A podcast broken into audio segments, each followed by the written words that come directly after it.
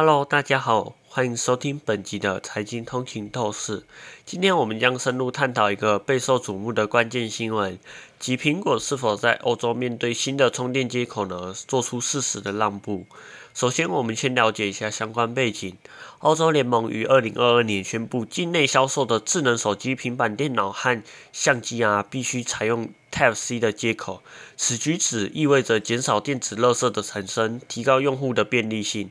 苹果的立场啊，苹果一直坚信使用自家的这个 Lightning 接口，并批评规定扼杀了创新。但是他们似乎不得不在这个新款的 iPhone 十五上做出了妥协，该采用了 Type C 的接口，而不再使用 Lightning 的充电线。这一个改变只需用户一个充电线即可为 iPad、Mac 啊，还有 iPhone 充电啊，同时提高了下载的速度哦。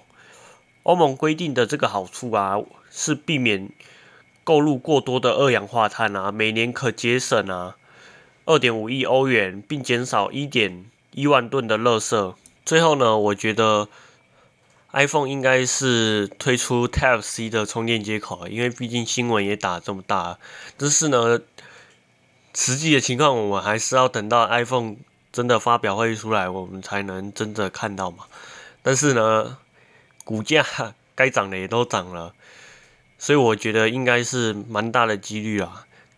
这个好处也是蛮多的，因为可以减少我们外出啊的便利性，我们不用再一直分别带这个线啊那个线，然后带一带这个包包全部都是线。尽管苹果可能不愿意啊。但在欧洲面临新的充电规定时，他们似乎也朝着这个新的方向去去发展嘛。但这一个改变呢，可能会为我们消费者带来更多的便利性，同时减少电子垃圾的产生。实际的情况呢，可能还是要等到苹果发表会，我们才能正确的知道它发展的方向，到底是不是有没有使用这个 Type C 的充电接口。非常感谢大家的收听，我们下一次再见喽。拜拜。